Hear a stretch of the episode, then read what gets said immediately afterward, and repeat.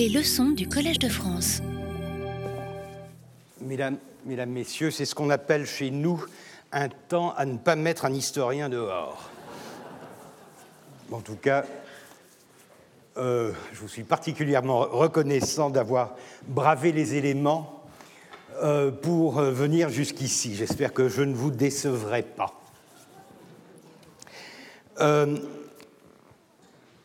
J'avais terminé ma, dernière séance un peu en, queue de poisson, en créant un insoutenable suspense sur la question de comment Shahanizadeh Mehmet Ataullah Efendi en était venu à copier, plagier, s'inspirer de Voltaire et de son article dans euh, l'encyclopédie pour euh, se créer une, euh, une, introduction, une préface, une mukaddime, comme on disait en turc, mukaddima en arabe, et là il y a une connotation sur laquelle je reviendrai en relation avec, bien sûr, Ibn Khaldoun.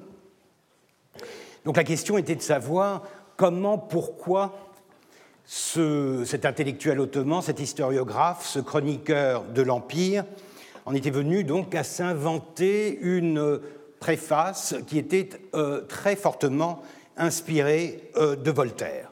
Je ne vous en avais pas encore donné d'exemple, si ce n'est les quelques références qui m'avaient mis la puce à l'oreille en me suggérant que c'était un texte dont il était peu vraisemblable qu'il fût sorti de la plume d'un ottoman. Et en disant cela, bien sûr, je flirte avec euh, l'un des, cauchemars de l'historiographie, l'orientalisme. Parce que quand on, on, part euh, d'une prémisse qui dit que les Ottomans ne sont pas capables de telle ou telle chose, et que cette telle ou telle chose a un rapport avec l'Occident, avec la modernité, euh, c'est un terrain extrêmement glissant euh, qui peut à tout moment aller dans le sens de ce spectre de l'orientalisme, ce crime contre l'histoire, ce crime contre l'Orient. Et je parle, n'est-ce pas, de l'orientalisme dans le sens saïdien du terme, et non pas le sens traditionnel de simplement l'érudition qui a pour euh, objectif euh, l'Orient. Euh, et évidemment, j'ai sur bien des collègues étrangers, enfin non turcs, un avantage de taille, c'est que je suis turc, et que par conséquent, je peux me permettre des crimes euh, contre la turcité, contre les Ottomans, contre la perception de l'Empire ottoman que d'autres auraient probablement du mal à se permettre. Donc, euh, dans le cas de Shahanizadeh, je m'en suis donné à cœur joie en posant la question, puisque c'est une publication euh, d'il y a deux ans, en posant la question de savoir si c'était simplement un plagiat ou si c'était un début des Lumières, puisque, après tout, Voltaire, ça n'est pas n'importe qui, et même si euh, c'est sous une forme plagiée, la présence, l'apparition de Voltaire dans euh, un répertoire historiographique, politique aussi, euh, ottoman, est quelque chose qui euh, pourrait avoir des conséquences, qui pourrait avoir une sorte d'incidence sur les idées préconçues que nous avons sur l'adoption des Lumières dans l'Empire ottoman. C'est une, question assez large, d'abord parce que euh, nous partons d'une historiographie qui explique en gros que Voltaire n'a fait son apparition dans la littérature ottomane que très tard, dans les années 1850, et en plus avec des textes qui n'étaient pas aussi, entre guillemets, sulfureux que ces études sur l'histoire au XVIIIe siècle, celles euh, dont il est question ici. Euh, le premier texte de, euh, de Voltaire qui a été traduit en ottoman est celui de Micromégas, et c'est dans les années 1850, si je ne m'abuse, euh, que cette, euh, cette édition euh, ottomane en turc est, parue. Donc nous, partons d'une historiographie qui nous dit en gros que Voltaire est cité, et je vous avais donné cette citation de 1798 par le Reis le ministre des Affaires étrangères, Artef Effendi, qui traitait Voltaire et Rousseau de mécréants probablement sous l'influence de diplomates euh, étrangers, notamment russes, qui voulaient euh, dévaloriser la Révolution française et les changements majeurs survenus en France aux yeux des Ottomans. Donc, euh, déjà la découverte, et, quand je dis découverte ou invention, je parle de ma découverte, puisque je vous avais expliqué comment, une fois le doute installé, j'avais vérifié par simplement euh, un peu de travail sur le web, j'avais vérifié euh, pour savoir de quelle inspiration il pouvait bien s'agir et que j'étais tombé, grâce à Gallica, le moteur de recherche de la Bibliothèque nationale de France, euh, j'étais tombé sur Voltaire. Donc c'était une, découverte puisque jusqu'ici, personne n'avait évoqué euh, le moindre rapport entre cette introduction, cette préface de euh, euh, Shahnizadeh Ataullah et le texte de Voltaire.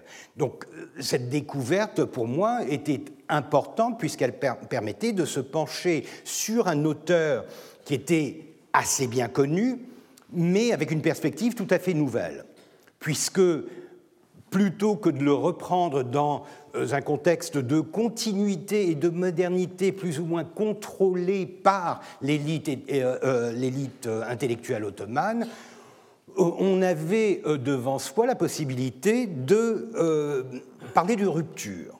Parler en plus d'une rupture intéressante, puisque c'était une rupture cachée, puisqu'il avait bien caché l'origine du texte qui avait inspiré sa, sa préface. Donc, cette question nous permettra aujourd'hui de, d'abord, d'utiliser cet exemple pour faire un peu d'histoire. Euh, je vous rappelle que la devise du Collège de France est de parler de la science euh, alors qu'elle se fait, quand elle se fait, pendant qu'elle se fait. Donc j'essaye autant que possible de partager avec vous, non pas des conclusions euh, uniquement, et en plus, vous savez à quel point euh, je suis peu partisan de conclusions définitives, mais de partager avec vous la manière dont l'histoire s'est faite, dont l'histoire de l'histoire s'est faite, la manière dont les documents ont été étudiés, la manière dont moi-même je me suis penché sur un cas de figure pour arriver à des conclusions. Donc, pour moi, cette digression, elle, est, euh, elle, elle chevauche, si vous voulez, l'histoire même et la méthode. Et c'est pourquoi euh, j'y tiens énormément. Mais ça nous permettra aussi de nous pencher sur un, problème de fond, c'est celui de la transmission de la pensée et des savoirs dans l'Empire ottoman. Nous avons déjà vu quelques exemples dont il est évident, parce que c'était ouvertement dit, qu'ils étaient inspirés de l'Occident. Mais lorsque vous tombez sur un texte qui n'est non plus technique, cartographique, militaire ou médical, comme la plupart des textes que nous avons évoqués jusqu'ici, et je vous rappelle les nouveaux règlements de l'Empire ottoman par Mahmoud Raif Effendi, par exemple, ou euh, son atlas euh, nouveau. Là, lorsque vous avez un texte qui n'est plus vraiment simplement technique, mais qui a, qui a trait à quelque chose qui est quand même fondamentalement intellectuel, et qui a un rapport avec la perception du temps, du changement, de l'histoire même, et bien sûr, comme c'est souvent le cas dans les sociétés euh, modernes euh, et contemporaines, euh, avec un rapport direct à la politique, puisque dans tout texte historique, vous trouverez une vision de l'idéologie dominante, et dans le cas de Shahnizadeh, c'est cela même qui rend ce texte intéressant. C'est-à-dire que si Shahnizadeh s'était tout simplement amusé à traduire le texte de Voltaire pour le transmettre dans un contexte turc ou turcophone et donc ottoman, ça aurait été moins intéressant. Ce qui rend le cas euh, intéressant, c'est que justement ce n'est pas une traduction, c'est une adaptation. Or, quand on dit adaptation, ça peut aller dans tous les sens. Adaptation, et je vous donnerai quelques exemples qui vous prouveront à quel point cette adaptation est à la fois consciente, c'est-à-dire que c'est une construction, c'est un désir de transformer un texte en quelque chose qui, comme on dit, fait sens pour un public ottoman, mais c'est aussi un aveu d'ignorance, puisque bien des aspects de la traduction bancale ou de cette adaptation bancale de Voltaire euh, ont à voir avec l'incapacité de euh, de vraiment comprendre de quoi euh, Voltaire euh, traitait. Vous vous souviendrez donc que dès le départ, ce qui m'avait frappé, ce qui m'avait mis la puce à l'oreille, euh, c'était trois références. Il parlait des preuves en histoire. La preuve en histoire, c'est effectivement quelque chose qui sonne très moderne, puisque on, on, refuse de fait une histoire de bas de, haut en bas, et on veut introduire une vision critique, on veut introduire une sorte de, réflexion logique sur les, euh, événements et sur les, euh, éléments qui constituent euh, le fond de, de ce récit historique. Or, pour prouver à son public la, la, probabilité de l'histoire, euh, s'était appuyé sur trois exemples. Le premier était celui des archives babyloniennes. Le second était celui de la multiplicité de sources, surtout chinoises, qui parlaient d'une éclipse scolaire, euh, mon Dieu, une éclipse euh, solaire euh, de la haute antiquité. Et troisièmement, euh, le, plus intéressant pour moi, puisque je m'intéresse à l'histoire de l'archéologie euh, et, de l'héritage, du patrimoine, les marbres de Paros comme indicateur d'une chronologie athénienne qui manquait jusque-là. Et c'est là que je me suis dit, bon, c'est trop beau pour être vrai.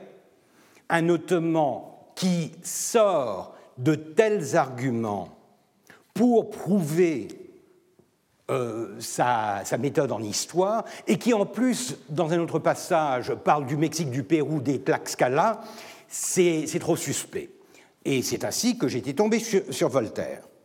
Donc, ce qui m'intéresse maintenant, c'est de, voir un peu, et c'est pourquoi euh, j'ai euh, intitulé cette séance vers de nouveaux savoirs avec un point d'interrogation, c'est de savoir si vraiment nous sommes dans une période où les gens commencent à, se remettre en question et à trouver d'autres sources de savoir pour comprendre le monde qui les entoure et pour comprendre le passé, leur propre passé, ou si au contraire on est encore à, cette période de, tâtonnement superficiel, les hésitations dont j'avais parlé lors de mes euh, cours euh, euh, précédents.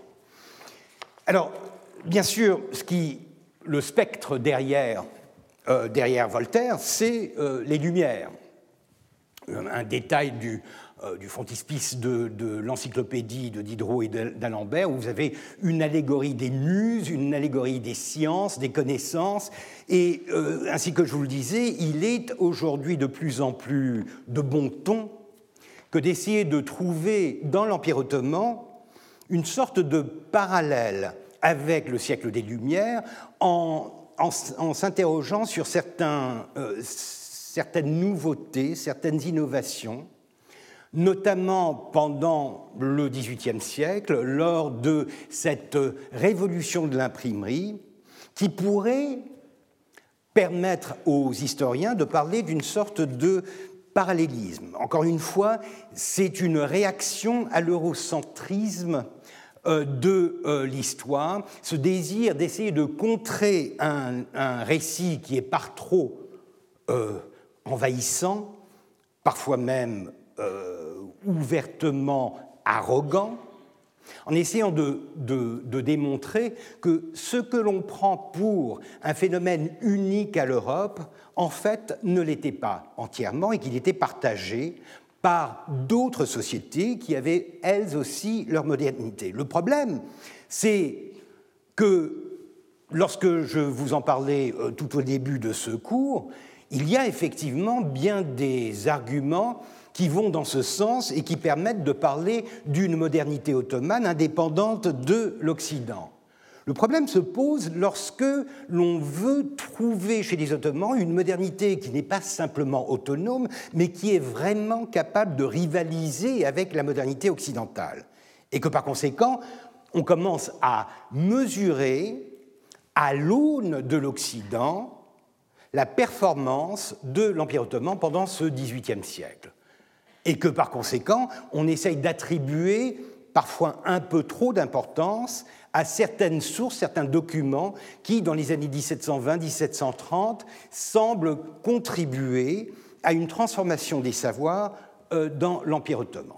Je vous avais donné la liste des euh, publications de euh, l'imprimerie de Ibrahim Muteferdika en insistant sur le fait que ces ouvrages sont tirés à 500 exemplaires et que par conséquent, leur capacité à vraiment transformer, modifier, impacter une société est, à mon avis, extrêmement limitée. Et que par conséquent, encore une fois, quand on parle des Lumières en Occident, on ne parle pas que des philosophes et de leur production, on parle d'une transformation des mentalités qui, à long terme, aura un impact sur la chose politique. C'est là que les sciences, que les humanités, que l'histoire et la politique, l'idéologie se relient pour former un tout qui va vers une modernité euh, qui, au XIXe siècle, va éclore d'une manière que nous, nous connaissons.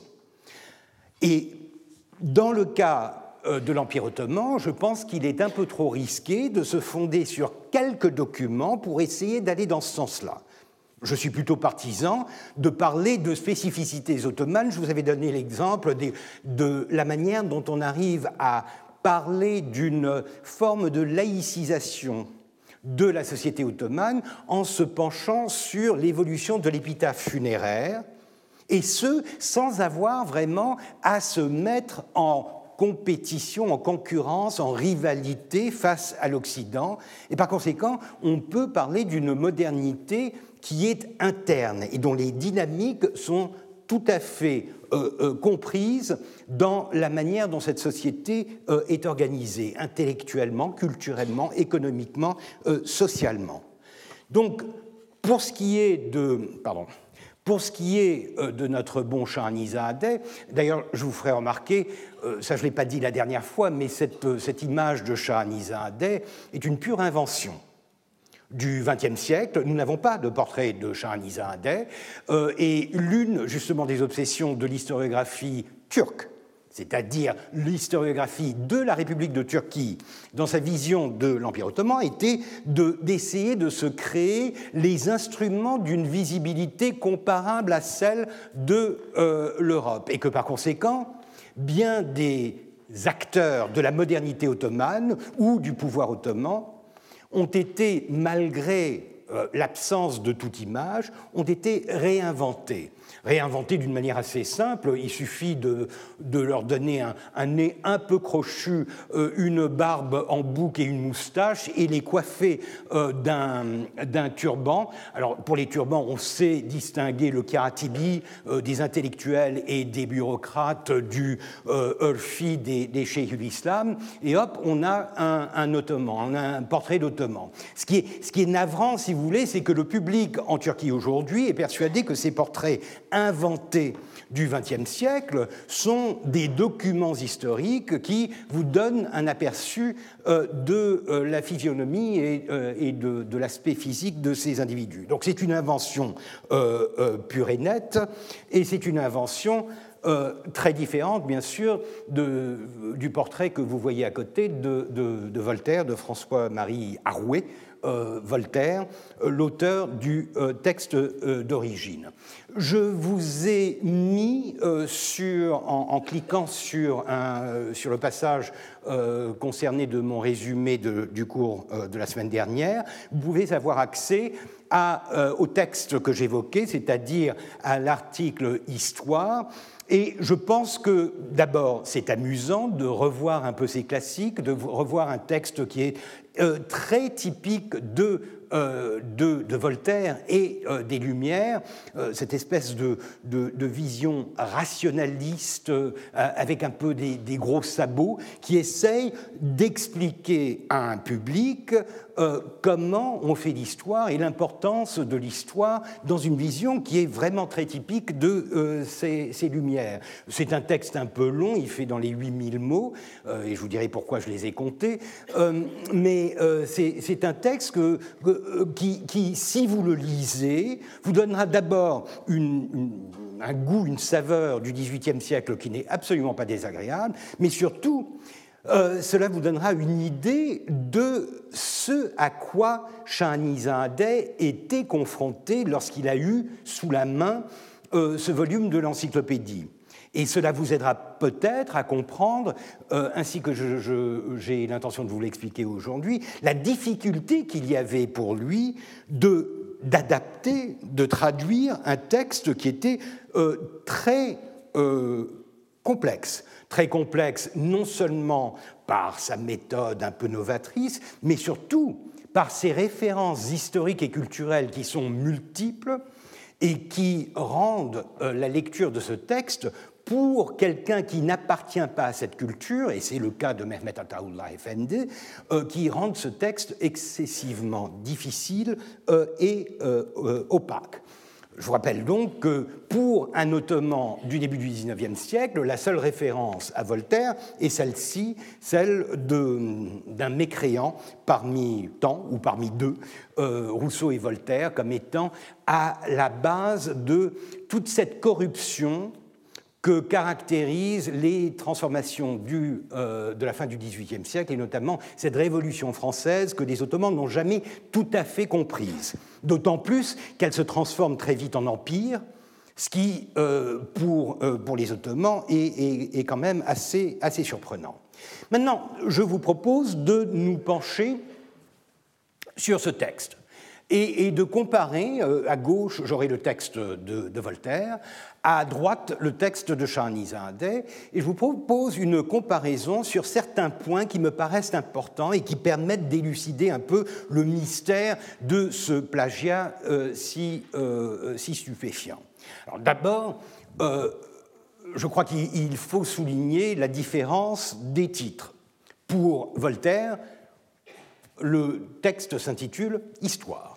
Ce n'est pas compliqué, c'est un, un, article d'encyclopédie, euh, donc il, s'en tient à l'essentiel, à ce que lui et, ses, euh, et ses, collaborateurs euh, considèrent être un, un, phénomène, un concept de base qui a sa place dans l'encyclopédie. Tandis que le bon Charnizadeh va euh, va se, concocter un titre beaucoup plus ronflant, euh, à l'oriental, si vous voulez, si vous voulez tomber dans les, dans les stéréotypes et les clichés, où euh, il, choisit euh, quelque chose qui rime déjà. On adore les, textes, les, euh, les, les, rimes internes, c'est-à-dire les rimes en milieu de, de titre ou de titulature qui permet d'harmoniser un peu le texte. Donc, El mukaddibe fi ve usul mutaalati. Ce qui traduit en français, donne Introduction aux règles de la science historique et à la méthode de l'étude de l'histoire. Mutala, c'est un, terme qui apparaît au XVIIIe siècle. Certains, d'ailleurs, euh, y donnent euh, une, importance euh, parfois exagérée en y voyant une nouvelle dimension de la science et des savoirs, puisque mutala c'est l'examen. Et ce n'est pas donc euh, simplement la lecture, c'est l'examen, l'examen des histoires, l'examen des livres d'histoire. C'est une lecture profonde, une lecture en profondeur, une lecture critique qui se dissocie un peu des lectures plus traditionnelles que l'on associe avec la société euh, ottomane et islamique en général, c'est-à-dire la lecture répétitive de textes sacrés Donc déjà, dans Mutala, euh, beaucoup verront une sorte de, signe précurseur euh, d'un mouvement vers un esprit critique, rationnel, qui se dissocie de euh, la vision un peu plus traditionnelle des savoirs. Je ne partage pas tout à fait cette opinion et je pense que c'est encore un cas de surlecture, c'est-à-dire la tentation de voir une sorte euh, d'indication d'un phénomène à venir euh, dans ce que l'on peut trouver dans les périodes précédentes, une surlecture un peu téléologique. Quoi qu'il en soit, le titre en lui-même est quand même extrêmement parlant et comparé à la plupart des titres que choisissent les Ottomans pour leurs œuvres, c'est un titre qui est très direct et spécifique quant, euh, au contenu du, texte. Euh, il n'y a pas de métaphore, il n'y a pas de fioriture, on parle en arabe de quelque chose qui est concrètement de l'histoire et qui est de la lecture et euh, l'étude de l'histoire et on parle de fen, c'est-à-dire de science, donc encore une fois quelque chose qui va dans le sens d'une sorte de modernité.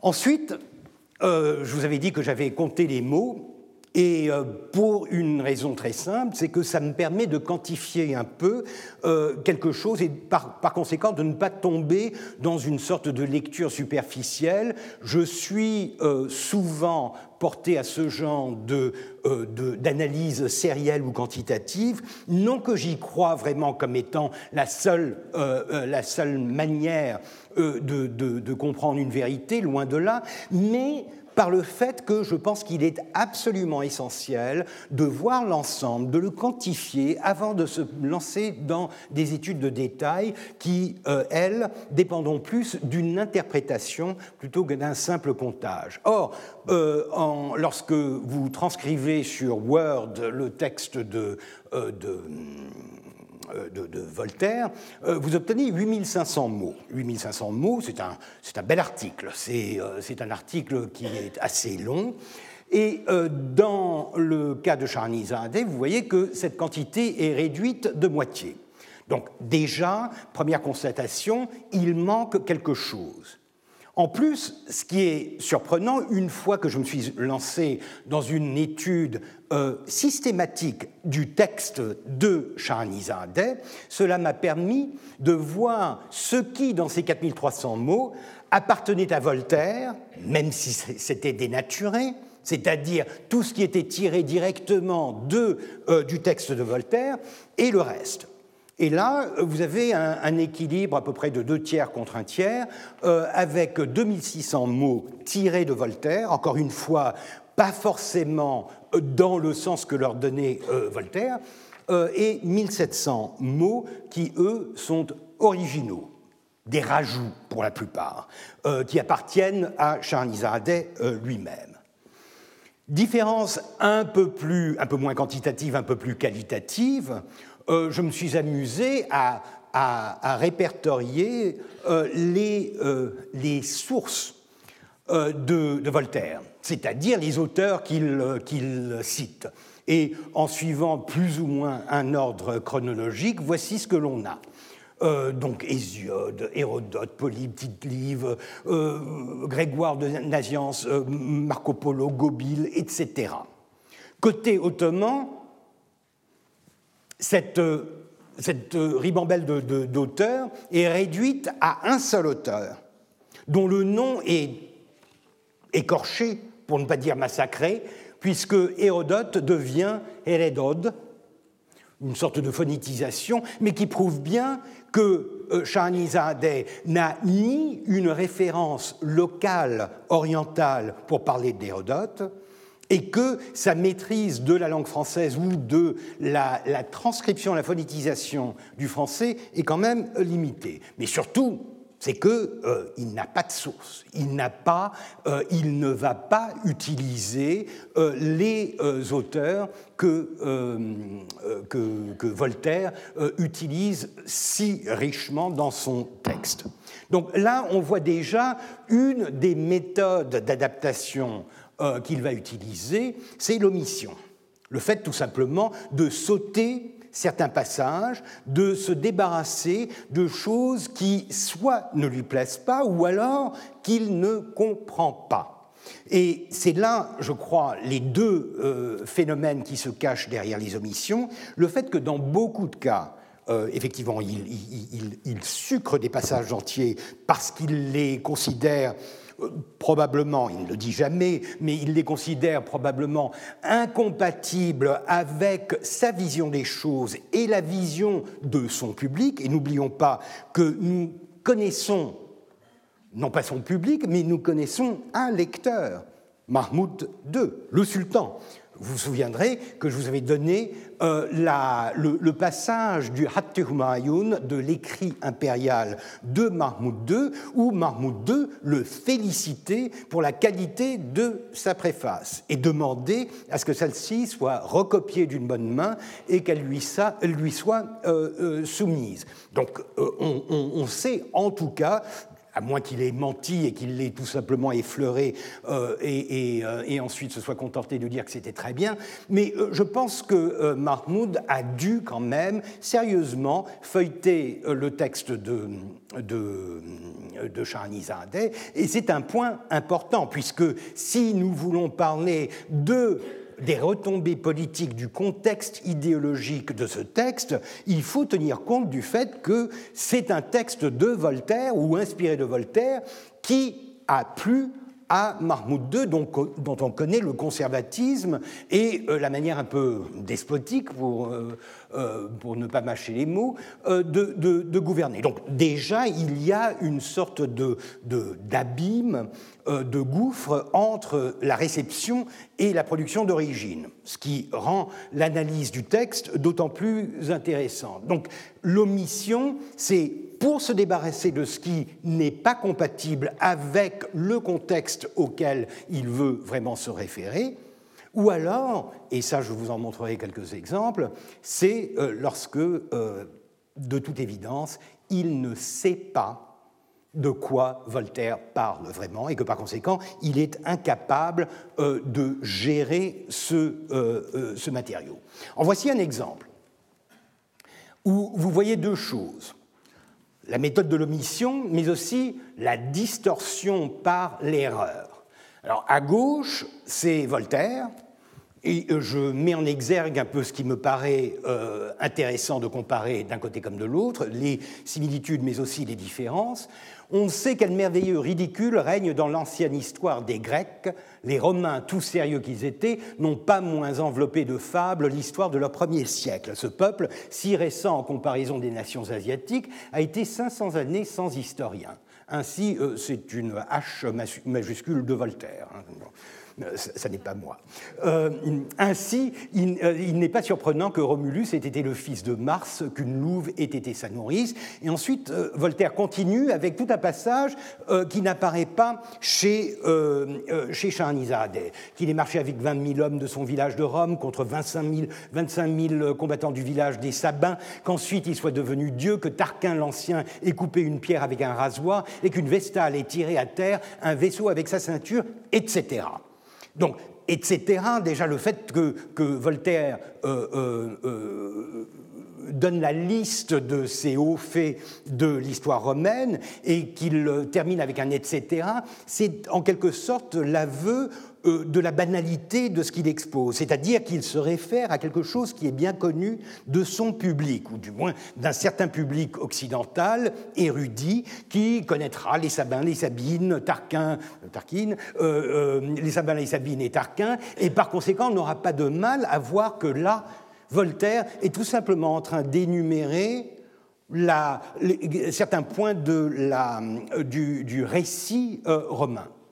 Côté euh, ottoman, côté Shahanizadeh, on voit que ça commence exactement de la même manière. De même, il est évident à ceux qui l'ont étudié combien l'histoire ancienne des Romains. Alors, c'est ma traduction en français euh, du texte turc, bien sûr. Je vous épargne l'original. Euh, l'histoire ancienne des Romains est pleine d'étranges sottises et de surprenantes légendes sans fondement, car même l'état des Romains, que l'on doit considérer comme récent comparé aux anciens peuples et nations d'Asie, a passé les premières, euh, les premières 500 années de son existence sans avoir d'histoire. De ce fait, on ne s'étonne pas de ce que Romulus, le créateur, le créateur des Césars, alors ça c'est un rajout qui est intéressant, parce que César, au pluriel, c'est quelque chose qui a une certaine résonance dans un contexte ottoman, puisque ce sont les Kaiseran, Kaiser, Kaiseran, ce sont les empereurs. Vous voyez? Donc on voit bien que pour rendre son texte un peu plus compréhensible à, son propre public, il rajoute des, des, points de détail. Mais ce qui est vraiment surprenant, c'est qu'il n'arrive pas à distinguer les Grecs des Romains et que par conséquent, là où euh, Voltaire parle de l'ancienne histoire des Grecs, ridicule, dit-il, pour euh, euh c'est euh, l'histoire ancienne des Romains. Et quand Voltaire parle des Romains, l'état des Romains, c'est comme si, voyant qu'il répétait le même mot pour deux euh, mots en français qui sont différents. C'est comme s'il avait rajouté l'état des Romains pour distinguer ces Romains-là des autres. Mais toujours est-il qu'il est tombé dans le panneau de ne pas savoir manipuler un vocabulaire qui est peu familier aux, aux Ottomans, puisqu'il n'y a pas de mystère. Le terme qu'il utilise en turc, c'est Rumian. Rum, Rum en turc, alors c'est toutes sortes de choses, mais pour euh, pour le turc contemporain de, de, euh, c'est avant tout la population orthodoxe de l'Empire. Pourquoi? Parce que les Grecs eux-mêmes ne se disent pas grecs, mais roméos. Pourquoi? Parce que la tradition byzantine veut que Byzance soit la continuation de Rome et que par conséquent les Grecs soient des Romains. C'est compliqué, euh, ils sont fous ces Romains, aurait dit l'autre, mais c'est quelque chose qui, a un sens évident lorsqu'on connaît l'évolution de certains concepts dans la tradition euh, euh, grecque, gréco-ottomane, et par conséquent, parler de Roum pour parler des contemporains de Charnizadeh, de religions orthodoxes et grecques, c'est parfait. Mais alors, le problème se pose lorsqu'il faut parler des Grecs anciens, où justement Roumian est quelque chose qui ne correspond pas tout à fait, puisque ce sont des Grecs anciens pré-byzantins, et que par conséquent, il est impossible que les Grecs aient été romains. Sauf lorsqu'ils ont été dominés par euh, euh, en fin de compte par les, Romains. Mais sinon, c'est un anachronisme que de traiter les Grecs anciens de Romains, puisque Rome n'existait même pas. Mais pourtant, c'est le terme qu'il utilise parce que pour lui, avec son vocabulaire probablement assez limité euh, en français, il sait que grec est le terme qui correspond à euh, grec, euh, à, Rome. En revanche, les Romains, là, ils voient bien que Rome, c'est Rome, Rim, les Ottomans disent Rim parfois, mais c'est Il comprend que là, il y a Rome, mais il utilise le même terme. Donc il tombe dans une sorte de, contresens euh, épouvantable, mais qui n'a aucune importance probablement pour son auditoire, pour son lectorat. Et pour ce qui est de la suite, donc tous les détails de l'histoire romaine qui sont familiers à quiconque a été éduqué, formé dans la tradition occidentale, cela il les laisse tomber tout simplement parce qu'il comprend bien que, au-delà de, il lui faut bien un exemple qui montre à quel point cette histoire est ridicule et fantastique. Donc euh, la, euh, la, paternité de l'étoile. Alors, je, ne ferai pas de remarques sur l'astronomie, n'est-ce pas? Euh, Mars n'étant pas une étoile, mais c'est ce qu'il dit. Kevkeb, c'est une étoile. Donc, il n'est pas dans les planètes, vraiment. Mais dire que Romulus est le fils de Mars et qu'il a été euh, allaité par euh, un loup sauvage, le genre n'étant pas vraiment le fort des, Ottomans. Euh, ce sont deux remarques qui sont pertinentes parce qu'elles permettent de, confirmer effectivement que les, Romains ont une histoire ridicule, puisqu'elle est fondée sur des mythes qui sont évidemment faux. Autre passage où l'on voit la manière dont Shahrazad fonctionne en rapport avec son texte euh, de, Voltaire, et là sur des, euh, dans un contexte, sur, euh, sur, des événements et des acteurs qui sont, du moins on l'espère, beaucoup plus proches de ses propres soucis. Euh, Voltaire parle de Genghis Khan. Euh, nous savons que Genghis Khan conquiert une partie de l'Asie au commencement du XIIIe siècle, mais ce n'est ni par lui ni par les Tartares que nous le savons. Leur histoire écrite par les Chinois et traduite par le père Gobil, euh, un jésuite bien sûr, dit que ces Tartares n'avaient point l'art d'écrire.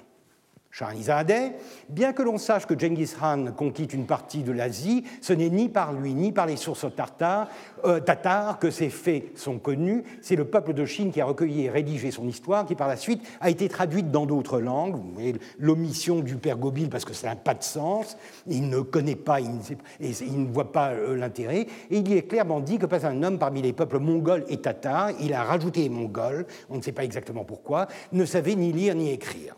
Donc, vous voyez là une, translation, une, adaptation qui est plutôt euh, euh, souple, qui est plutôt douce et qui ne dénature pas complètement le texte.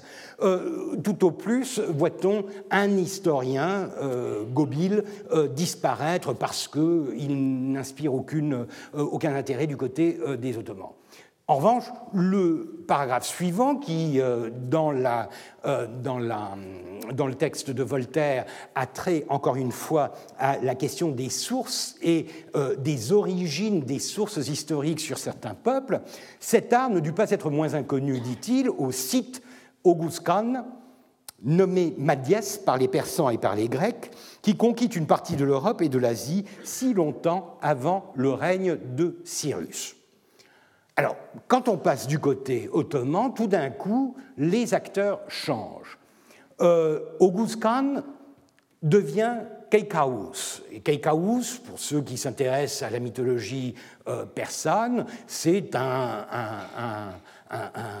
souverain mythique de la tradition persane, euh, évoqué dans les, dans les dans les livres des rois. Euh, quelque chose qui va un peu dans le sens euh, de, du côté mythique d'August Khan aussi, mais encore une fois, le véritable problème, c'est de se demander comment August Khan n'a pas tout d'un coup inspiré une sorte d'intérêt même de stupéfaction auprès de Shahanizadeh, quand on sait que les Ottomans prétendent descendre des Oghuz.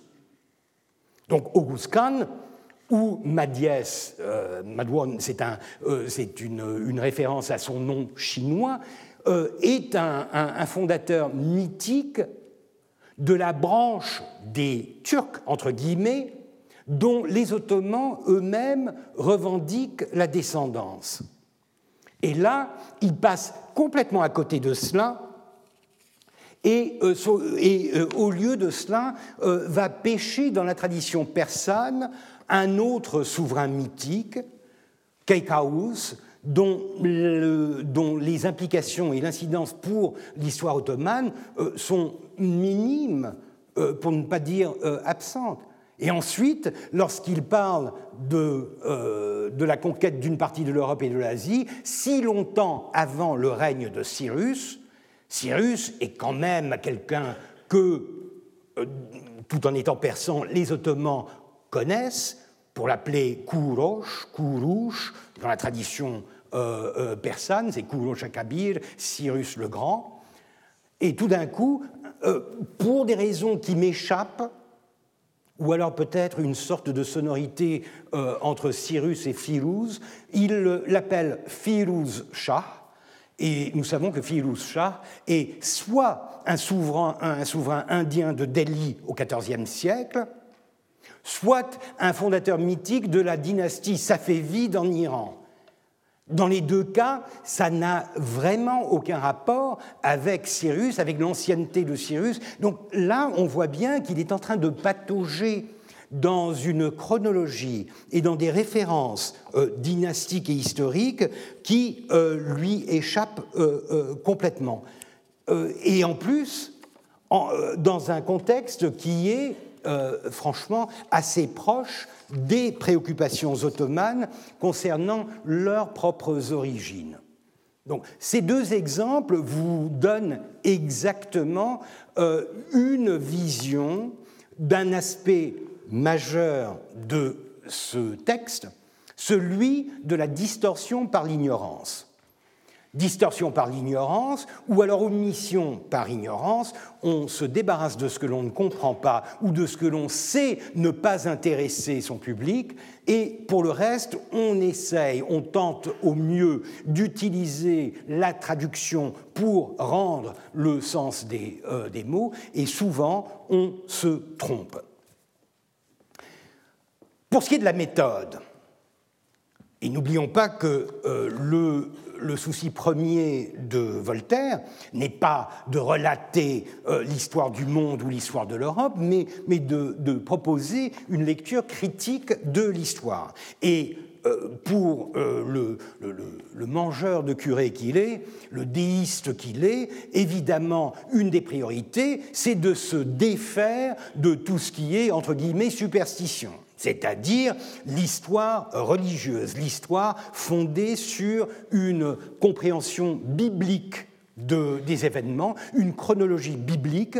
Et nous savons, je l'avais évoqué il y a quelques, semaines en parlant de la crise de la conscience européenne de, de Paul Hazard, publié en 1936, l'un de ses arguments était justement que la confrontation des Occidentaux par le voyage, par la découverte, à des civilisations dont l'ancienneté, il pensait notamment à l'Égypte et à la Chine, dont l'ancienneté dépassait les bornes chronologiques du récit biblique, avait été un choc pour l'Occident et une raison de plus pour se remettre en question et pour essayer de revisiter, de corriger, de, euh, euh, reformuler de manière critique euh, la chronologie même de l'humanité.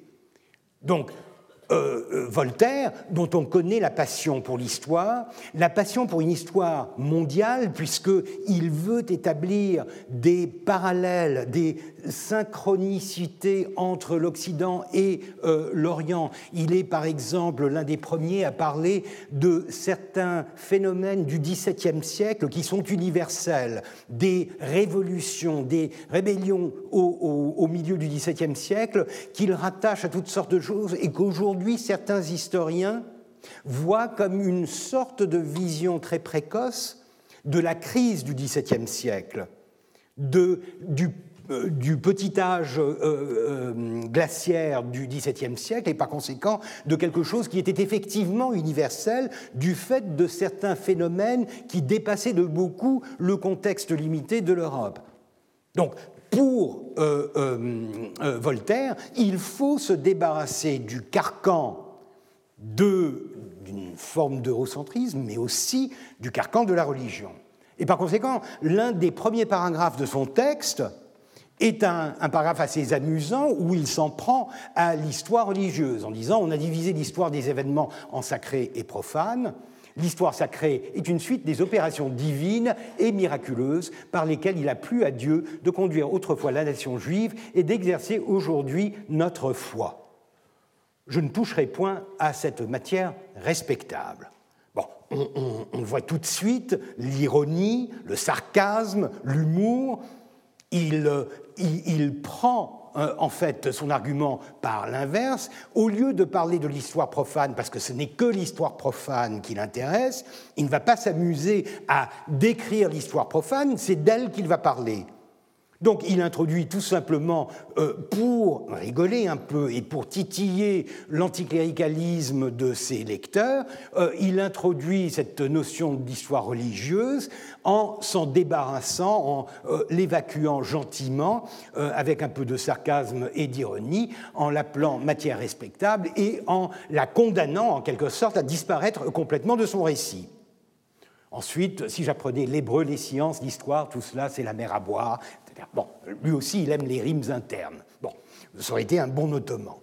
Euh, Côté ottoman, côté Shahanizadeh, alors vous voyez qu'il reprend avec une certaine fidélité l'un de ses premiers paragraphes pour parler de cette division en deux. Et vous, avez, vous vous souvenez peut-être de la manière dont Halet Efendi, l'ambassadeur ottoman à Istanbul, à, mon Dieu, à, Paris, euh, parlait euh, de expliquer à ses amis à la cour euh, pourquoi certains vantaient l'Europe, etc. il avait cette tendance à toujours diviser les réponses en deux si c'est euh, il y a deux options, etc. Bon, vous voyez que c'est une forme de rationalisme. Euh, il y a deux possibilités, je vous les offre, etc. Donc il reprend ça euh, ici. L'histoire se divise en deux parties. L'une est l'histoire sacrée, qui est fondée sur les saintes voix de Mahomet. Alors là, le ton est complètement différent. Alors que Voltaire est en train de tout simplement évacuer l'histoire religieuse en disant qu'il ne toucherait point à cette euh, matière respectable, euh, euh apparemment complètement imperméable au sarcasme de Voltaire, va au contraire expliquer très clairement ce qu'est l'histoire religieuse. C'est l'histoire sacrée fondée sur les saintes voix de Mahomet et les récits miraculeux et dignes de foi des plus grands prophètes et les histoires pleines de sens des saints heureux et dont le contenu est le plus souvent prouvé par les saints versets des livres célestes et le témoignage des hadiths, les traditions euh, orales les plus exactes et les dons providentiels des esprits sacrés on fait difficilement plus religieux que ça.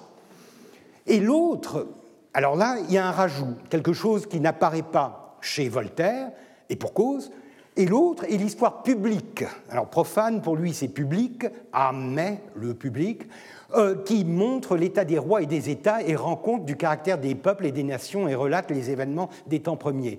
Donc c'est exactement l'inverse, c'est-à-dire que Shahnizadeh, parce qu'ils se sentent obligés de consacrer, de sacraliser et de confirmer la, validité de l'histoire religieuse, se voit dans l'obligation de parler de l'autre religion parce que de l'autre pardon, de l'autre histoire, l'histoire profane, l'histoire publique, parce que il le faut, puisqu'il a déjà énoncé l'histoire religieuse comme étant une, euh, une, une, histoire digne de, de foi. Alors là, déjà, vous avez quelque chose qui n'est plus de l'ignorance, euh, de l'omission, c'est un rajout et c'est une modification, une distorsion qui sont tout à fait conscients. C'est euh, un apport de l'auteur pour rendre ce texte idéologiquement compatible. Il n'est plus intéressé par euh, la, question de savoir si ses lecteurs vont comprendre de quoi il s'agit, etc. Là, il comprend parfaitement et il sait qu'il ne doit pas euh, euh, se, distancer de ce qui est l'idéologie dominante, c'est-à-dire l'islam comme étant la source de toutes les vérités. Et par conséquent, il, lui est impossible d'épouser la, euh, dichotomie de, Voltaire, mais de la reproduire simplement comme une véritable dichotomie avec deux histoires tout aussi valables, euh, tout aussi, avec l'une vraiment digne de foi parce qu'elle est religieuse, et l'autre réduite en quelque sorte à l'histoire événementielle, sans la puissance que va lui attribuer euh, Voltaire. Autre exemple qui va exactement dans ce sens. Petit paragraphe, petit passage de, Voltaire, toute histoire est récente, il n'est pas étonnant qu'on n'ait point d'histoire ancienne, profane, au-delà d'environ 4000 années. C'est justement cette découverte de l'ancienneté de, des autres civilisations. Euh, il, réalise que les euh, instruments de l'historien sont encore incapable d'aller au-delà d'une certaine limite par manque de documentation, etc. Et les exemples qu'il donnera de cela sont en général des exemples euh, égyptiens. Shahrizadeh reprend cette idée, mot, pour mot pratiquement, comparé à la création du monde, toutes les histoires publiques anciennes sont récentes et nouvelles, et comme il n'existe pas d'histoire allant au-delà d'environ 4000 ans, il est impossible à l'esprit humain de connaître l'état des années et des nations ayant précédé cette période. On comprend tout de suite que lui, il utilise cet argument pour distinguer la puissance d'analyse et, de révélation des deux histoires, l'histoire profane et l'histoire religieuse. Parce que lorsqu'il continue sa démonstration, euh, euh, euh, la compréhension par l'homme des événements premiers du monde étant insuffisante, ceux-ci sont connus par l'entremise des versets du très puissant Coran, envoyés par le, miséricordieux pour l'éducation des peuples, par les hadiths de la fierté des deux mondes, c'est une référence au prophète Mahomet, par les informations exactes des livres célestes et par les inspirations des saints prophètes, et ne peuvent être connus autrement. Alors bien sûr, on, pourrait imaginer la stupéfaction de Voltaire s'il avait survécu à la publication du texte de euh, Charnizadeh et euh, qu'il en avait pris connaissance. Il se serait retourné dans sa tombe puisque c'est une inversion directe de toute la logique de son histoire. Euh, on, reprend le même argument, on le replace sur la tête et en gros, on dit que l'histoire religieuse est la source de toutes les vérités et que l'histoire profane n'est qu'une sorte de description euh, assez euh, aléatoire des événements euh, des simples mortels, tandis que la véritable, la véritable vérité, l'exactitude, se trouve dans la religion. autre petit passage qui va, pardon, oui, autre petit passage, alors qui va dans le sens d'une distorsion localisante, c'est de voir comment il ottomanise le texte de Voltaire, c'est-à-dire qu'il essaye de transformer des exemples, parce que Voltaire fonctionne énormément avec des exemples, il essaye de transformer les exemples de Voltaire en des exemples qui auraient un sens euh, direct pour un lecteur euh, ottoman. Et euh, l'un des arguments de Voltaire, encore une fois en parlant de l'histoire en général, c'est que si vous faites l'histoire de la France, vous n'êtes pas obligé de décrire le cours de la Seine et de la Loire, les évidences, vous n'allez pas débiter ce que les gens connaissent déjà, vu que c'est votre lectorat. Mais si vous donnez au public les conquêtes des Portugais en Asie, on exige une topographie des pays découverts. Donc l'exotisme, en quelque sorte, la distance culturelle, justifie que l'on entre dans les détails de ce qui fait cet exotisme afin de le rendre compatible avec l'intellect de gens qui sont euh, focalisés sur leur propre histoire. Alors, euh, Charnizadeh euh, a une manière assez, assez touchante, assez amusante d'essayer de, d'établir un parallèle, et ça marche assez bien euh, avec le Nil et le Danube pour remplacer la Seine et la Loire, toute proportion gardée. Après tout, c'est un État-nation ou une monarchie contre un empire, donc euh, il, est, juste que les, fleuves euh, soient mis à la, démesure de, cet empire. Euh, il est vrai aussi qu'il y a toute la rhétorique ottomane de cette fausse modestie, si dans l'histoire qu'il rédigerait des contrées aux, chemins admirables de l'État sublime, votre serviteur devait parler du Nil et du Danube, je ne ressentirai pas le besoin de décrire, etc. En gros, il dit la même chose. Mais ce qui est amusant, c'est que quand il veut établir un parallèle donner à son lecteur ottoman un parallèle, une sorte d'équivalence pour l'exemple des Portugais en, Inde ou euh, dans, euh, euh, l'océan Indien, il va se reporter sur quelque chose de très récent et de très local. La reconquête du Hejaz, des villes saintes d'Arabie, par euh, le sultan actuel, enfin plutôt par euh, Mohamed Ali, le Mohamed Ali Pacha, le Pacha, le gouverneur d'Égypte, celui qui va au fur et à mesure de ses victoires gagner en autonomie, en indépendance et en puissance. Mais euh, c'est une conquête qui est faite au nom du sultan contre les wahhabites, contre les méchants wahhabites qui ont, euh, euh, qui ont conquis et, subjugué les villes saintes de l'islam au nom de leur islam extrêmement puritain, extrêmement dur, jusqu'au point de remettre en question la légitimité de la dynastie ottomane en raison de sa distance avec, la, religion pure euh, musulmane, Mais cette comparaison est quand même assez surprenante. D'abord parce que chronologiquement, elle est, très différente, mais aussi parce que comparer l'exotisme d'une conquête coloniale à la reconquête de ce qui aurait dû, être une, une, province euh, familière de l'Empire depuis le XVIe siècle, ça surprend un peu. Est-ce vraiment le désespoir de ne pas avoir de référence d'outre-mer en quelque sorte, de ne pas avoir une connaissance du monde alentour qui permettrait d'établir un parallèle tout en sortant des frontières de l'Empire? Ou alors est-ce une sorte d'aveu de l'ostracisme, de l'isolationnisme ottoman, du fait que le monde des Ottomans est plus ou moins circonscrit dans, euh, ces, dans, ces, dans, dans, un univers géographique mal défini où les provinces les plus distantes et même moins distantes sont exotiques du fait qu'on ne les connaît pas. C'est-à-dire que, vu d'Istanbul, euh, l'Arabie, euh, aujourd'hui euh, saoudite, donc l'Arabie du Hejaz, est une terre lointaine, incertaine, qui paraît tout aussi exotique que l'océan Indien pourrait paraître à des Occidentaux, à des Français, à un lectorat français. C'est probablement les deux.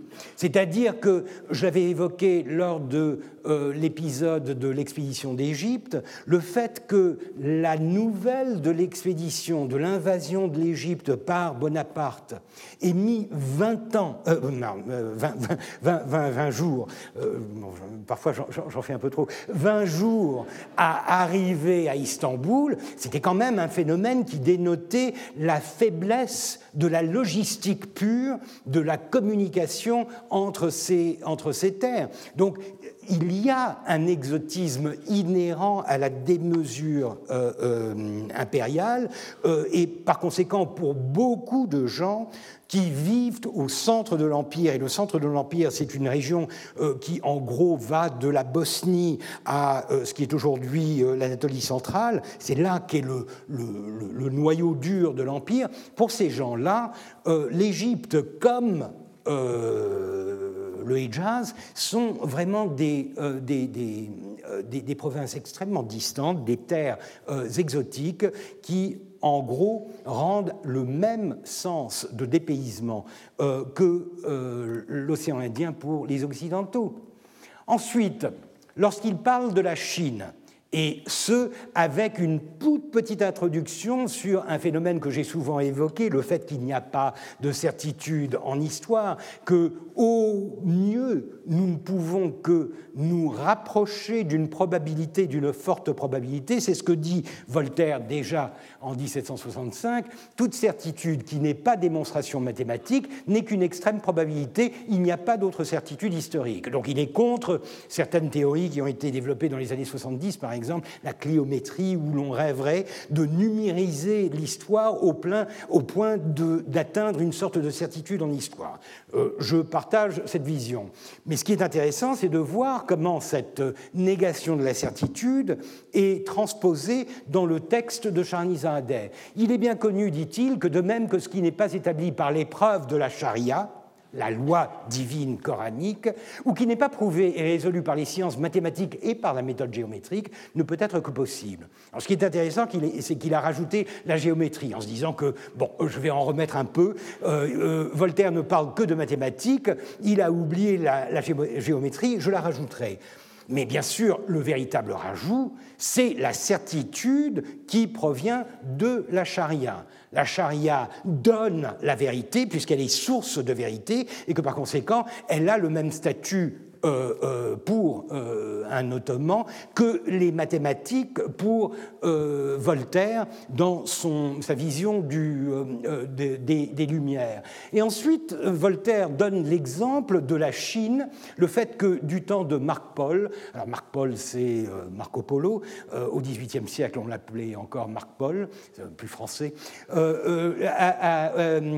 quand Marco Polo découvrit la Chine et revint de la Chine avec ses histoires faramineuses, personne ne le crut. Mais au fur et à mesure que d'autres euh, euh, furent en Chine euh, et en revinrent avec des informations de plus en plus précises, de plus en plus nombreuses, on arrive à une sorte de certitude. Elle est aujourd'hui certaine, dit-il, de cette certitude qui naît de la déposition unanime de mille témoins oculaires de différentes nations sans que personne ait réclamé contre leur témoignage. Donc c'est la preuve par le témoignage écrasant du nombre euh, euh, d'observateurs qui euh, se confirment les uns les autres et permettent d'accumuler une connaissance qui finit par avoir valeur de certitude, même si elle ne l'est pas.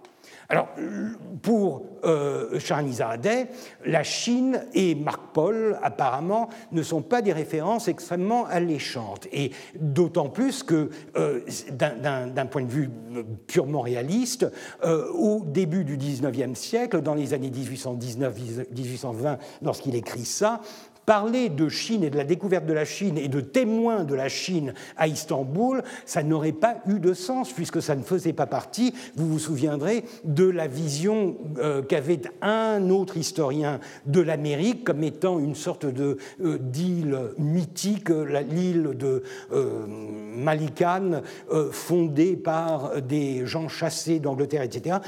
Une connaissance euh, qui, frise euh, le légendaire, le mythique, et qui par conséquent n'a pas de fondation, de fondement que l'on pourrait comparer avec cette accumulation de témoignages dont Voltaire parle pour la constitution euh, d'une certitude ou d'une quasi-certitude historique.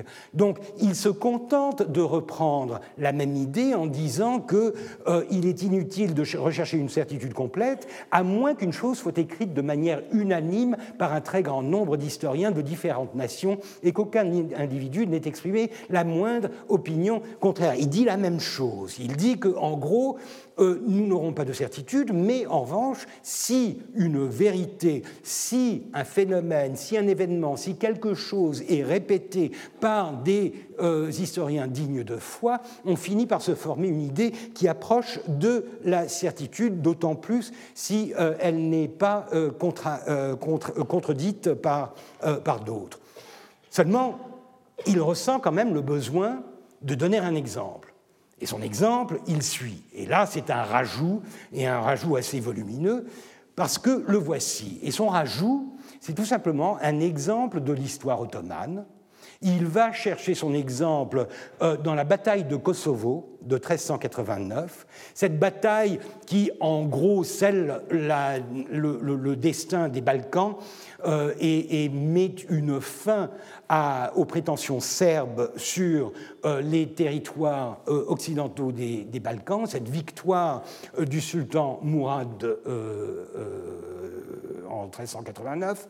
Et c'est cela qu'il raconte. Alors, toutes les histoires, tant musulmanes que d'autres nations, se sont accordées pour dire que feu le glorieux ancêtre de Sa Majesté le sultan. Alors, bien sûr, on va, va glorifier le, sultan actuel, Mahmoud II. On comprend mieux, il l'avait déjà fait en parlant du Hejaz, on comprend mieux que euh, Mahmoud ait apprécié ce texte, puisque à, tout, euh, moment, euh, il y a de la flatterie qui va dans le sens justement d'une glorification du sultan actuel. Donc Mourad Khan, premier du nom, que la miséricorde et le pardon divin soient sur lui, lors de la bataille de Kosovo, a remporté une victoire éclatante contre une armée ennemie formée des soldats innombrables des maudites nations alliées avec à peine un dixième de ce nombre d'hommes, ce qui, même expliqué par les raisons évidentes du courage et de la valeur et de l'ordre des unités et des rangs des vaillants soldats du sultan et l'art militaire de ce grand général, eut lieu parce qu'il lui fut octroyé la réussite et la victoire divine à la suite de ses nombreuses prières et de ses humbles prosternations devant le siège du producteur de toutes les causes et du secours de l'esprit et de la bénédiction de la nature spirituelle du Seigneur des prophètes.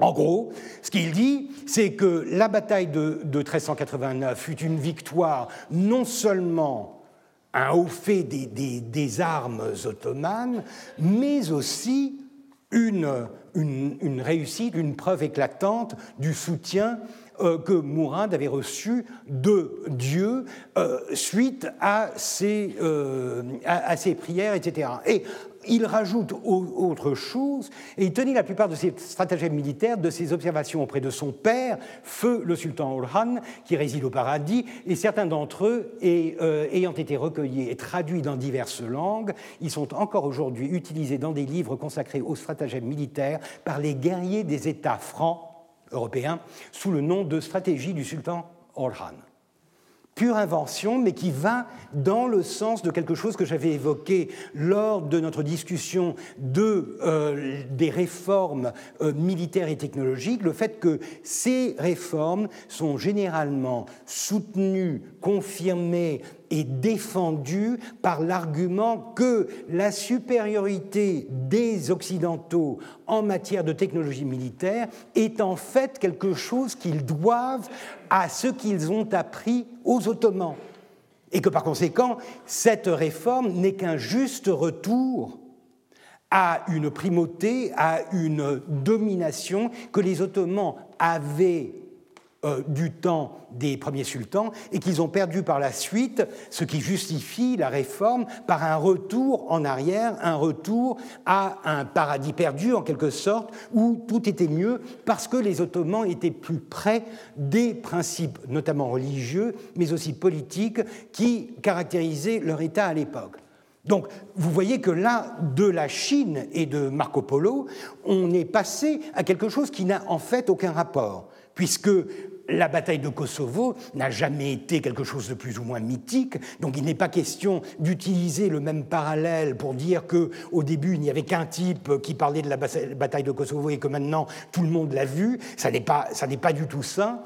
Et en plus, c'est quelque chose qui va dans le sens absolument contraire de la démonstration de Voltaire, puisque la victoire en elle-même n'est pas un fait humain, mais surhumain ou euh, surnaturel, c'est le fait euh, du soutien de Dieu, et, euh, à cela il rajoute la petite remarque à la fin de cette supériorité des armes ottomanes au début de l'Empire, donc pendant les, pendant les premiers siècles de l'Empire euh, sur euh, l'Occident. Ces exemples, je crois, suffisent à vous donner la nature du texte de Charnizadeh. Euh, un certain nombre de questions se posent. c'est une, une, adaptation, et je le disais, qui aurait fait Voltaire se retourner dans sa, dans sa tombe. Mais est-ce vraiment du plagiat? Lorsque j'ai publié ça, il y a, cela deux ans, euh, j'ai appelé ça euh, un, j'avais posé la question, mais c'était une question, comme on dit, rhétorique, euh, plagiat ou début des Lumières. Parce que pour moi, ça n'est pas vraiment un début des Lumières, puisque l'argument essentiel est celui d'utiliser, de phagocyter en quelque sorte Voltaire pour en tirer quelque chose qui va dans le sens de l'idéologie dominante et de la reconnaissance d'une supériorité ottomane, en particulier sous euh, Mahmoud II. Donc c'est un plagiat puisqu'il cache l'identité de euh, son inspiration euh, et, que, et, ça on le comprend bien puisque nous l'avons vu, c'est un mécréant, il aurait eu beaucoup de mal à faire passer ce texte en, reconnaissant qu'il était de, de Voltaire. Mais plus encore, c'est un, plagiat qui est vicié par le fait qu'il dénature complètement la pensée, les écrits de Voltaire pour en faire quelque chose qui est absolument compatible avec le conservatisme euh, ottoman et la domination d'une idéologie fondée euh, euh, sur, sur la religion. Seulement, je reconnais aussi que, mais c'est une question euh, secondaire, je reconnais aussi que appeler cela du plagiat, c'est un peu anachronique, puisque les Ottomans ne pratiquent pas euh, l'usage des sources et de la référence aux sources de la même, manière que nous le faisons aujourd'hui. Aujourd'hui, nous plagions en, connaissance de cause parce que c'est du plagiat et, que par conséquent, c'est euh, soumis à, toutes sortes de, de, punitions. Mais euh, à l'époque, les Ottomans eux-mêmes se citent les uns les autres sans ressentir le moindre besoin de, euh, euh, de donner une référence concrète, euh, de nommer les sources qu'ils utilisent. Ça fait partie, si vous voulez, de leur culture que d'utiliser ça. Et pour une raison qui est évidente, et ça n'est pas du plagiat, c'est parce que le lecteur, en général, connaît ses sources. Et que par conséquent, même si on ne s'y réfère pas, il est généralement assez clair, et franchement, on ne parle pas d'une euh, euh, euh, masse documentaire épouvantable, on reconnaît en général d'où viennent les idées, et par conséquent, ce n'est pas vraiment du plagiat. En revanche, dans le cas de Voltaire, Étant donné que Voltaire n'est pas connu et qu'il n'appartient pas au répertoire intellectuel, scientifique, littéraire des Ottomans, on ne peut pas invoquer euh, cette explication d'une connaissance, d'une familiarité avec ces textes et par conséquent d'une reconnaissance de l'inspiration sans avoir à la citer directement. Donc, encore une fois, ça va plutôt dans le sens du euh, plagiat.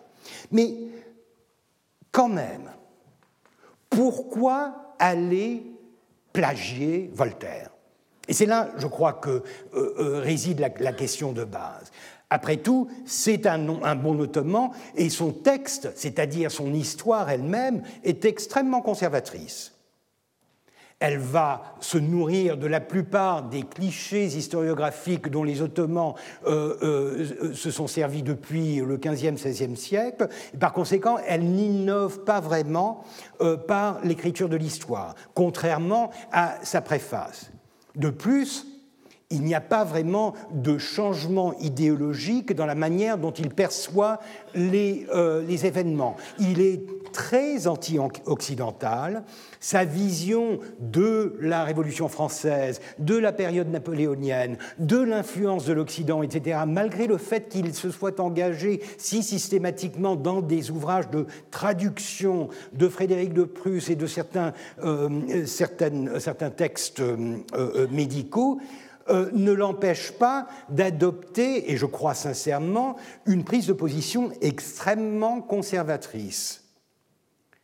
Mais alors, pourquoi aller chercher Voltaire? Pourquoi cette fascination?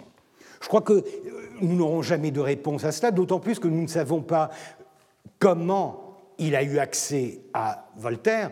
Ce n'est pas très compliqué. On sait qu'il était en contact avec des gens des représentations diplomatiques à, Constantinople, donc il lui suffit d'un contact avec tel ou tel droguement ou tel ou tel diplomate pour obtenir un volume de l'encyclopédie ou une version bien, euh, euh, postérieure de ce texte qui a été remanié jusque dans les années 1820. Mais pourquoi? Pourquoi cette fascination. Et je crois que c'est encore une fois quelque chose qui va dans le sens de cette euh, cet écartèlement, ce tiraillement de, des Ottomans au début du XIXe siècle entre la passion et la, fascination pour l'Occident et la réalisation qu'il y a là quelque chose qui doit être exploité, et d'un autre, côté, euh, ce rechignement, ce, ce désir de se renfermer et de ne pas se laisser conquérir par quelque chose que l'on considère être étranger et incompatible avec sa propre philosophie, sa propre moralité, sa propre religion. Ce tiraillement constant entre les deux. Donc, est-ce vraiment un nouveau savoir? Est-ce que... Euh, est-ce que a vraiment appris quelque chose de nouveau en parcourant le texte de Voltaire et en le triturant de la manière? Je ne crois pas. Et je pense surtout que le problème est que ce texte n'a jamais été reconnu comme un plagiat. Euh, Ahmed Jevdet Pacha, le grand historien de la seconde moitié du XIXe siècle, lui consacrera une partie de sa propre de sa propre introduction. Il ira chercher, il recopiera tout simplement toute la Mukaddimeh de Shahanizadeh dans son propre texte. Euh, sans commentaire, mais on comprend bien que si il la reprend à son compte, c'est qu'il l'appréciait. Je pense qu'il y a quelque chose qui est encore plus frustrant, encore plus désolant, c'est de savoir que cette, ce plagiat était inconnu jusqu'en 2015. Ça, ça va dans le sens, si vous voulez, un peu de ce que j'avais euh, évoqué dans cette euh, histoire mythique de, de l'Amérique, euh, où aussi nous avons une édition critique de l'histoire de Omer Jarabi FND, où l'auteur de cette édition critique ne s'est jamais posé la question de savoir ce qu'était cette île de Malikan, et par conséquent, le texte a été conservé tel quel. De même ici, Pérou, Tlaxcala, etc., sans même une note en bas de page où l'auteur, ou l'auteur de l'édition critique, s'interrogerait simplement sur le pourquoi de ces références évidemment euh, occidentales.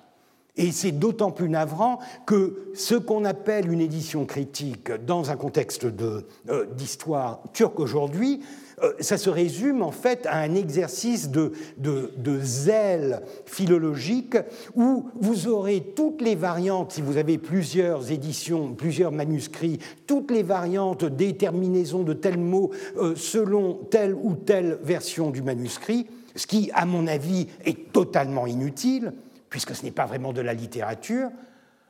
Et malgré toute cette profusion de notes en bas de page sur la forme, le contenu n'est absolument pas euh, analysé.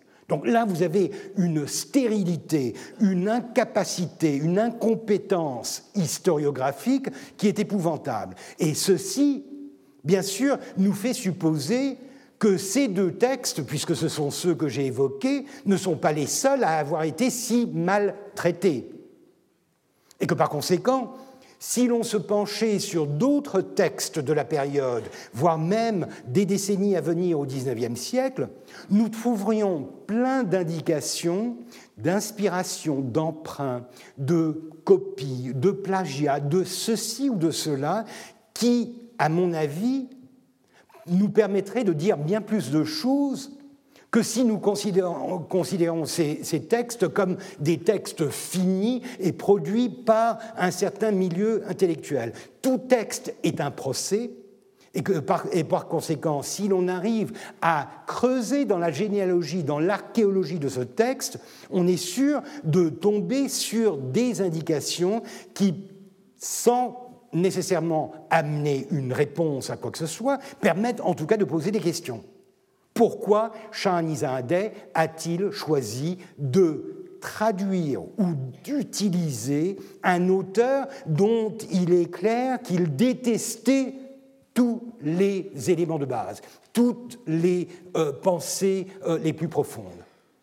Et je crois que la réponse, c'est justement, la réponse ou une tentative de réponse, c'est justement ce tiraillement.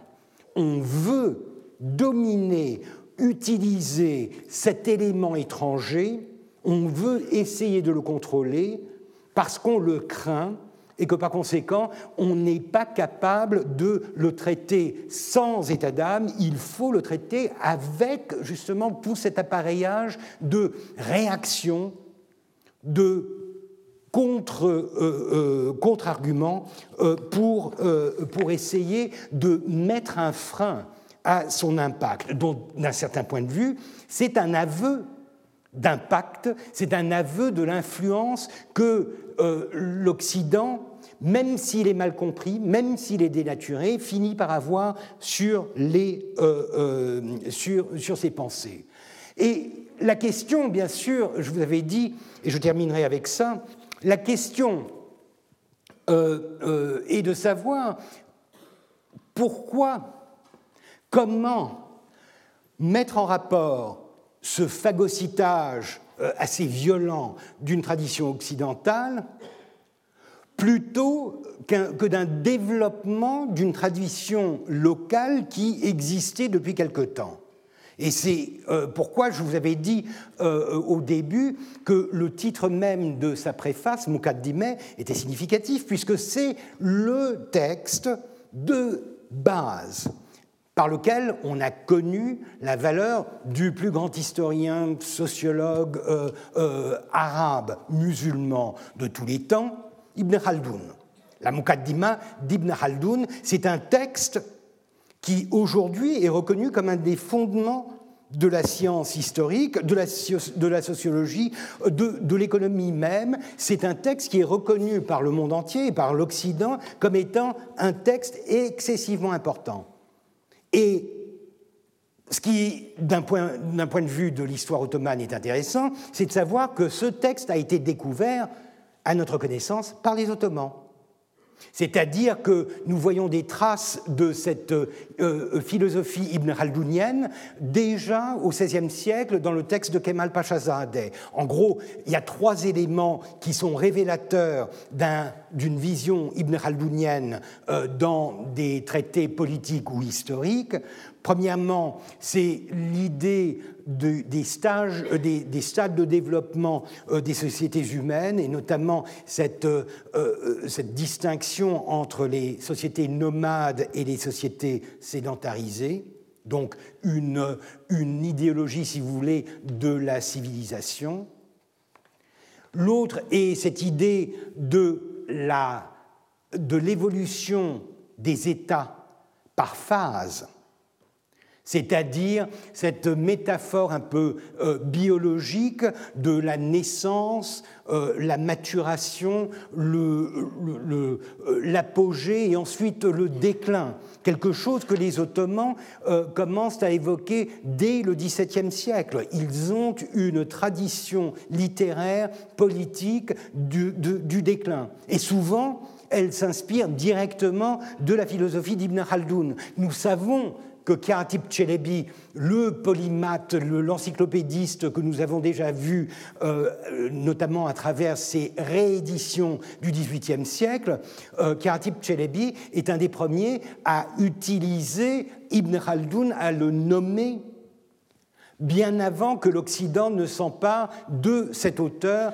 euh, comme d'un des fondateurs de l'histoire et de la sociologie. D'ailleurs, euh, pardon, euh, Chelebi euh, n'est pas le seul. L'historien Naïma, lui aussi, utilisera Ibn Khaldoun. Donc, d'un certain point de vue, les Ottomans ont fait pour Ibn Khaldoun, pour un texte qui était pendant une période complètement oubliée, on fait un peu ce que les Arabes ont fait pour les textes grecs au Moyen Âge, c'est-à-dire qu'ils les ont réutilisés, et c'est là que des gens comme euh, euh, Barthélemy euh, d'Herbelot et ensuite Sylvestre de Sassy vont s'emparer de ce texte pour le traduire en français et l'introduire, l'intégrer dans les connaissances occidentales. Donc les Ottomans ont joué un rôle important dans la transmission de ce savoir. Et Shahanizadeh lui-même a bien des éléments qui euh, nous font dire qu'il euh, épousait en gros une vision de l'histoire et de la chose politique qui s'inspirait directement d'Ibn Khaldoun. Seulement, le problème, justement, c'est que, apparemment, Ibn Khaldoun ne leur suffit plus. Ibn Khaldoun représente une sorte de cliché, puisqu'il ne travaille pas directement sur Ibn Khaldoun, à partir d'Ibn Khaldoun, mais il se servent en général de produits dérivés, c'est-à-dire de Naïma ou de. Euh, euh, de, traduction euh, euh, postérieure d'Ibn Khaldoun pour nourrir le conservatisme euh, ottoman. Ça n'est plus vraiment une contribution intellectuelle originale. Et ils sont beaucoup plus attirés, semble-t-il, par la nouveauté de cet Occident qui leur offre des, textes innovateurs, des textes problématiques, mais des textes qui sentent bon le progrès. Et c'est ce contexte qui paraît assez intéressant et qui, je crois, euh, dénote en grande partie l'un des problèmes majeurs de l'occidentalisation et de la modernisation ottomane, c'est qu'elle se fait au détriment de l'accumulation locale des savoirs. C'est-à-dire que, au cours du XIXe siècle, de plus en plus, les Ottomans vont commencer à oublier, dénigrer, ne plus utiliser les sources de leur propre culture qui perdent de leur, attrait et euh, de leur puissance en raison du remplacement euh, du canon scientifique, du canon intellectuel par des euh, références occidentales. Ceci est un exemple d'une publication d'un ouvrage de Karatip Chelebi datant de 1655. C'est euh, Irshadul Hayara ila Tarih Yunan Verum Ben Nasara. Donc un guide pour les perplexes de l'histoire des Grecs, des Romains et des chrétiens. Un livre où vous le voyez tout de suite, l'auteur sait distinguer un grec d'un romain et par conséquent est capable de donner une histoire très courte, très synthétique de l'Occident, pratiquement la seule que nous ayons à cette, à cette époque-là, et qui par la suite est en grande partie oubliée et euh, qui n'aurait vraiment pas euh, euh, attiré l'attention si elle n'avait pas été republiée en 2012, très récemment, par un historien. Donc vous voyez qu'il y a là une tradition locale qui, en quelque sorte, s'évanouit, qui disparaît, qui s'oublie, qui se perd face à l'irruption d'un nouveau canon, d'une nouvelle norme, de nouvelles sources intellectuelles, parfois complètement dénaturées, mais qui finissent par remplacer dans la légitimité le, le, fondement même des savoirs dans l'Empire ottoman. Donc, en quelque sorte, une sorte d'ironie, la question que je posais tout au début de savoir s'il y avait vraiment un renouveau des savoirs ou si l'on allait vers de nouveaux savoirs, oui et non, c'est-à-dire que non, puisque euh, ce que Charnizadeh fait est de la très mauvaise histoire et que par conséquent il dénature la source dont il s'inspire, mais d'un autre côté, il participe plus ou moins consciemment à un processus de, transformation qui, au fur et à mesure, va forcer les Ottomans à remettre en question, voire même à oublier leurs propres euh, sources, pour les remplacer par des emprunts. Et le problème de fond, c'est que ces emprunts ne seront pas forcément toujours bien faits.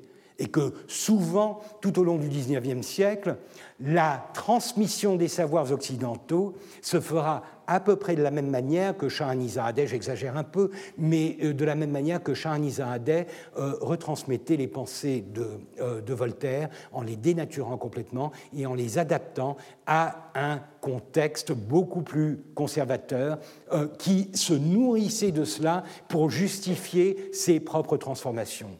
La transformation de l'État au XIXe siècle, cette modernité extrêmement violente qui euh, prendra le pas sur les, transformations des années 1820, va fortement se nourrir de cette nouvelle tendance, celle d'interpréter à sa guise les sources d'une euh, d'une littérature, d'une science, d'une connaissance qui est peu familière, mais que l'on va très vite adapter aux besoins locaux de l'État et de la société.